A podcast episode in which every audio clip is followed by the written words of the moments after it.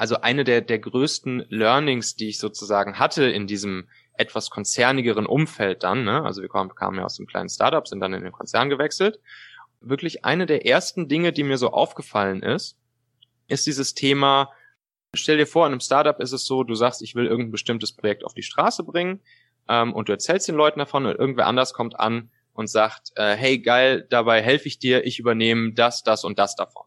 Dann ist deine erste Reaktion im Startup natürlich, dass du dich darüber freust und du sagst, super gut, dann bringen wir das jetzt zusammen auf die Straße.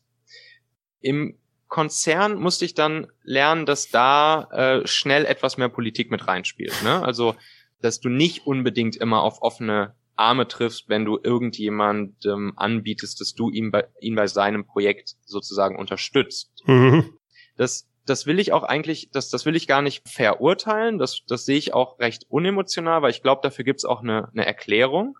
Aber äh, das war sozusagen so, so eine Sache, die ich erstmal lernen musste. Da, da, das habe ich erst gar nicht verstanden. Ja. Das, das, wusste ich, das wusste ich halt einfach nicht, dass, dass, dass das anders läuft. Ähm, aber die Erklärung dafür ist eigentlich auch relativ simpel, weil in, in einem Startup arbeiten halt alle gemeinsam auf dieses große, auf diese, auf diese große Vision, auf, auf das große Ding hin. Mhm. Und in einem Konzern hast du natürlich in dem Sinne das nicht mehr so, so ganz so stark. Und deshalb, äh, was halt Leute im, im täglichen Doing optimieren können, ist natürlich ihre, ihre eigene Karriereleiter, ihre eigene Reputation. Das ist halt das, was sie direkt jeden Tag in der Hand haben. Und, äh, und dementsprechend ähm, fühlen Leute wahrscheinlich auch einfach schneller etwas negativer, wenn halt jemand kommt und sozusagen, äh, erstmal blöd ausgerückt, ihm das Projekt irgendwie zumindest teilweise vielleicht irgendwie übernehmen möchte. Mhm. Du beschreibst es ja auch sehr schön, nicht nur bei euch, sondern bei vielen Startups ist das so, dass da ein ausgeprägter Team Spirit ist. Wir haben eine Vision, jetzt äh, geht's nach vorne. Äh, viele von den größeren etablierten Unternehmen, und zwar nicht nur den ganz großen Konzernen, eigentlich träumen die ja davon, dass es genau diesen Team Spirit gibt. Aber je größer das Unternehmen wird, desto schwieriger wird es, sowas zu machen. Erstmal, wie habt ihr das hinbekommen und was wäre dein Tipp für größere Unternehmen, um eine so, solche Art von Team Spirit auch zu etablieren. Ja. Das ist natürlich so, dass bei, äh, bei Startups du diesen, diesen Effekt häufiger siehst, dass äh, wirklich ein sehr, sehr starker Team Spirit besteht. Es gibt auch ein paar Beispiele von größeren Unternehmen, die das, die das auch so oder so ähnlich hinkriegen. Und so ein Vergleich, den ich da jetzt auch schon öfters mal gehört habe und der tatsächlich uns damals bei Familionet auch öfters mal über den Weg gelaufen ist, das ist so ein bisschen so dieses, dieses Wort der, der Religion. So, das darf man nicht falsch verstehen. Das ist einfach auch ganz wertfrei gemeint. Ähm, aber ich glaube, wir haben schon so ein bisschen sowas in die Richtung damals auch etablieren können. Kannst du das mal ein bisschen näher beschreiben, ja. was du damit genau meinst? Mhm ja, Leute, die bei uns in die Firma reingekommen sind, die haben schon gemerkt, okay, äh, hier ist, hier ist irgendwie ein bisschen was anders. Also zum Beispiel haben wir allen Mitarbeitern zum Start bei uns in der Firma erstmal Birkenstock-Sandalen äh, in ihrer Größe und Farbe gekauft. Okay, da wäre ich schon der Erste, der wahrscheinlich nicht zu euch gepasst hätte. ja, genau, so, ne? Und das, genau, das wirkt auf andere vielleicht erstmal auch teilweise so ein bisschen komisch, ne? Wie, mhm. es halt so ist. Und dann, dann haben wir tatsächlich auch irgendwann hat sich einfach so bei uns in der Firma so, so eine Art man könnte sagen, so in die Richtung von Running Gags, aber auch das ist dann fast schon in so einer Art eigenen Sprache so ein bisschen ge, gemündet. So. Also dass mhm. sie teilweise Worte benutzt haben, die sich einfach so organisch irgendwie im Team ergeben haben, durch irgendeinen Blödsinn meistens, aber die dann so in unser, in so normales Vokabular übergegangen sind, Außenstehende sowas auch nicht so richtig verstanden haben. Und, und das hat natürlich auch den Effekt, dass sich dadurch einfach auch psychologisch so ein sehr starkes Teamgefüge entwickelt. Also man ist dann halt Teil von etwas, man ist dann Teil von so einer Runde, wo man sich dazugehörig fühlt, äh, wo man sich irgendwie aufgehoben fühlt, wo man sich untereinander im wahrsten Sinne des Wortes versteht und was für Außenstehende erstmal nicht ganz verständlich ist oder erstmal vielleicht auch irgendwie etwas, etwas komisch wirkt. Mhm. Und das, und das ist dann auch der Moment, wann stell dir mal vor, es fängt ein neuer Mitarbeiter bei dir an und der kriegt zum ersten Mal das so mit und das war wirklich das, das Standard, das Standardfeedback erstmal von neuen Mitarbeitern so immer, wie, wie, wie redet ihr hier eigentlich? Was erzählt ihr hier eigentlich für einen Blödsinn von morgens bis abends? Aber dann irgendwann kommen die halt da rein und fangen auch an, da mitzumachen. Das wiederum, das führt dann natürlich dazu, dass, ja, dass sich dann wirklich so ein richtig tiefes emotionales Teamgefühl entwickelt. Da könnte ich dir jetzt noch zehn weitere Beispiele dafür nennen. Mhm. Aber ich glaube, dass so ein, so ein bisschen so ein bisschen so in diese Richtung kann sowas auch in Teams, in Konzernen durchaus gelebt werden.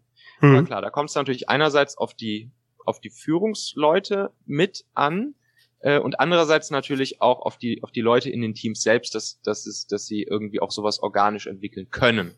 Ja, und du musst auch die richtigen Leute dabei haben, denen das denen das gefällt. Ne? Also ich glaube, dass da auch noch mal so empfinde ich das jedenfalls noch mal ein Unterschied ist.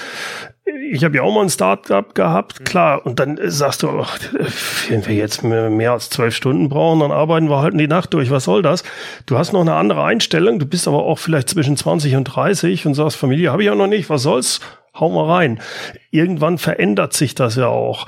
Ähm, hat das auch für dich einen Teil davon oder ist das abgekoppelt davon? Ja, also ähm, natürlich, klar, die Leute müssen müssen offen dafür sein und äh, und da auch irgendwie Bock drauf haben und eine gewisse Affinität dafür haben. Äh, aber wir hatten auch, wir hatten zum Beispiel auch ältere Mitarbeiter bei uns. Also wir mhm. hatten auch welche, die schon, die schon über, sagen wir mal, über 40 und Richtung 50 gingen. Klar, die, die kommen auch, die kamen auch teilweise aus, aus größeren Konzernen und dann waren sie natürlich auch erstmal bei uns äh, echt so ein bisschen baff aber selbst die konnten konnten sich irgendwann damit irgendwie infizieren lassen und äh, und haben dann tatsächlich da auch einfach mitgemacht. Und das muss man ja auch immer auch mit einem mit mit einem Humor sehen. Ne? Also das ist ja das ist ja auch was, wo äh, was ja auch was ja auch super Spaß machen kann. Also das das macht ja, ja auch Spaß, wenn du dann da in so in so einem Haufen hängst in so einer in so einer Firma und äh, und das halt auch einfach so ein bisschen als ja schon auch so ein bisschen so deine deine Art Familie mit wahrnimmst. So, ne? Sind halt alles nette Menschen, die, die zusammen rumhängen und, äh, und richtig coole Produkte bauen und gleichzeitig halt auch noch ein bisschen, bisschen lustige Sachen machen. Wir haben dann auch so Sachen, wir haben immer relativ, relativ häufig Yoga zusammen gemacht in der Firma mhm. oder uns mal so eine Trainerin rangeholt, die uns dann da durchs Büro gescheucht hat und all solche Sachen. Ne? Das führt dann halt alles dazu, dass man sich auch einfach emotional und als Mensch gegenseitig etwas tiefer und besser kennenlernen. Also es schweißt zusammen quasi, ja? Ja, genau, es schweißt das, zusammen, ja, ganz genau. Ja. Wie hat sich das denn verändert, als ihr eure Firma verkauft habt? Mhm. Ähm, wir sind erstmal noch in diesem Team zusammengeblieben, ähm, als wir dann rüber gewechselt sind äh, zu Movil, der äh, Daimler Sub-Firma, und haben da sozusagen ein, ein Squad gebildet, ne? also im Prinzip ein Team. Und ja, das war natürlich schon schon lustig zu sehen, weil wir haben natürlich erstmal unsere Rituale einfach fortgeführt. Und äh, die anderen äh, Mitarbeiter, die da schon waren, haben natürlich erstmal alle etwas, etwas komisch dann auch geguckt, so standardmäßig, wie wir es ja schon von vorher gewohnt waren. Aber dann ist der wirklich interessante Effekt eingetreten, dass sich nach und nach und nach auch die anderen Teams äh, etwas haben davon infizieren lassen, weil die das einfach cool fanden.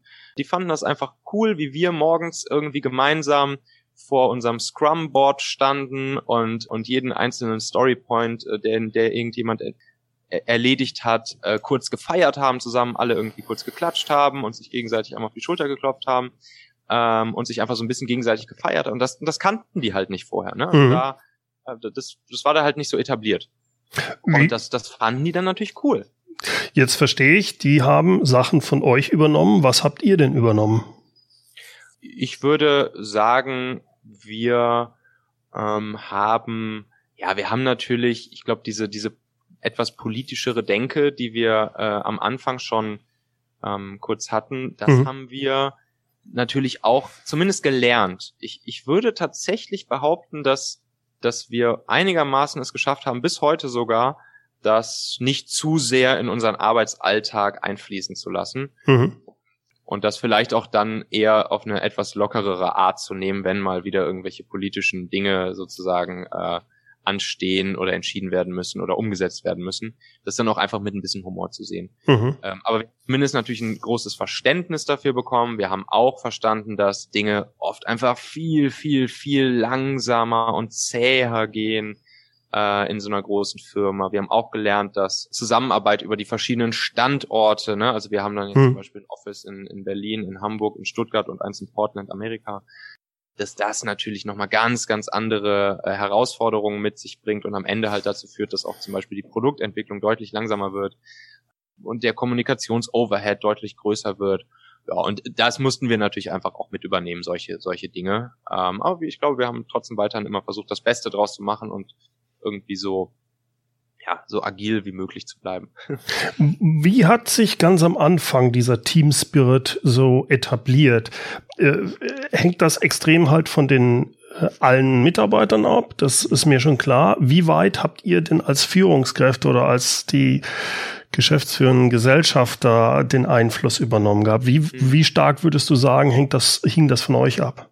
Ja, ich glaube schon, dass das einen, ähm, einen großen Einfluss hat, wie du als Gründer, Unternehmer mit deinen Mitarbeitern interagierst äh, und kommunizierst. Also klar, wenn du halt von drei auf vier, auf fünf, auf sechs, auf zwanzig, auf dreißig Leute wächst, dann ist das natürlich was, wo, ähm, wo auch das organische Wachstum sehr, sehr gesund stattfinden kann, was die Kultur angeht ja, wir, wir drei Gründer sind, glaube ich, alles Typen, die einerseits wissen, was sie wollen und das auch den Mitarbeitern vermitteln, die, ich sag mal, eine, eine natürliche, gesunde, positive Autorität mit sich bringen, aber auf der anderen Seite auch zu allen Mitarbeitern äh, natürlich sehr, einen sehr engen Kontakt dann auch hatten und auch teilweise schon irgendwie in Richtung freundschaftliche Beziehungen, also zumindest buddymäßige Beziehungen haben und auch ich glaube, einfach sehr, sehr, sehr, ja, sehr offen auch zum Beispiel mit unseren Emotionen umgegangen sind. Also